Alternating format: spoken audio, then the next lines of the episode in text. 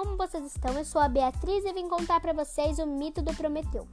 Prometeu e seu irmão, Epimeteu, eram membros de uma raça de gigantes. Eram titãs. No início dos tempos, os deuses travaram uma grande batalha contra os titãs para decidir quem governaria o universo. Os deuses venceram, quase todos os titãs foram destruídos. Os deuses criaram a terra a partir dos corpos dos adversários mortos. Com os ossos dos titãs, fizeram os rocheiros e as montanhas. Com o sangue, fizeram o mar, os lagos e os rios. Fizeram as estrelas com seus olhos, o capim e as árvores com seus cabelos. Como Prometeu e seu irmão tomaram partido dos deuses, foram recompensados com uma tarefa de povoar o mundo com seres vivos.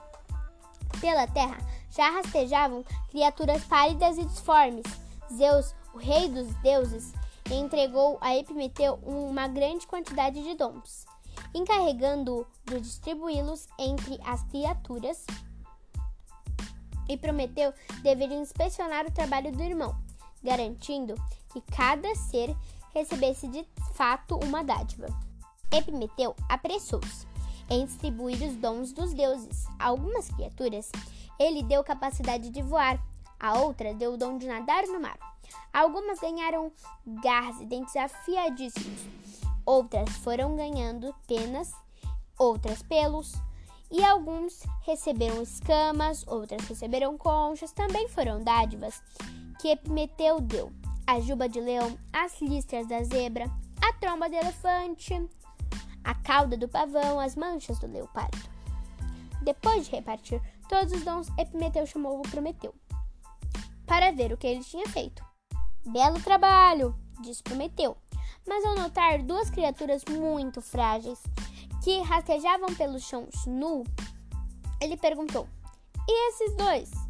São seres humanos, não tem nada para lhes oferecer? Ora, eu esqueci dos humanos, nunca reparei neles. Se Epimeteu, muito confuso. O que vamos fazer?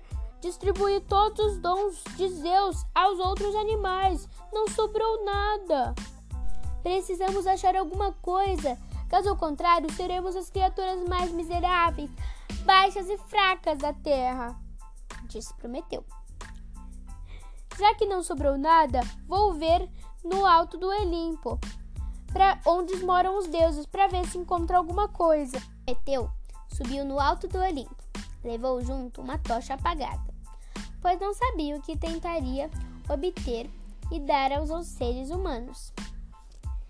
Sem que ninguém visse, ele acendeu a tocha na roda do carro com Apolo, deus do sol. Atravessava o céu todos os dias. Então Prometeu ocorreu a montanha abaixo, entregou a tocha acessa aos seres humanos, dizendo: Vocês são fracos e nus para sempre nunca terão força de elefante, nem a velocidade de um cavalo, nem a astúcia de uma serpente, nem a majestividade da águia, mas com a dádiva que vocês receberão agora, poderão dominar todos os animais. Este é o fogo. Se usarem como prudência, poderão governar o mundo se usarem a imprudência, poderão destruir a si mesmo. A escolha é de vocês. Posso falar? No início, os seres humanos usavam fogo para se aquecer. Mais tarde, aprenderam a fazer roupas e ferramentas, aprenderam a cultivar, caçar frutas e verduras, construir aldeias, depois povoados e até cidades. Os seres humanos tornaram-se os senhores do mundo, passaram a governar os outros animais, fazerem tudo como fazem até hoje, mas nem sempre se tornaram dignos da dádiva de Prometeu. Bom, foi isso. Essa foi a história do Prometeu. Espero que tenham gostado. Tchau, tchau. Até a próxima.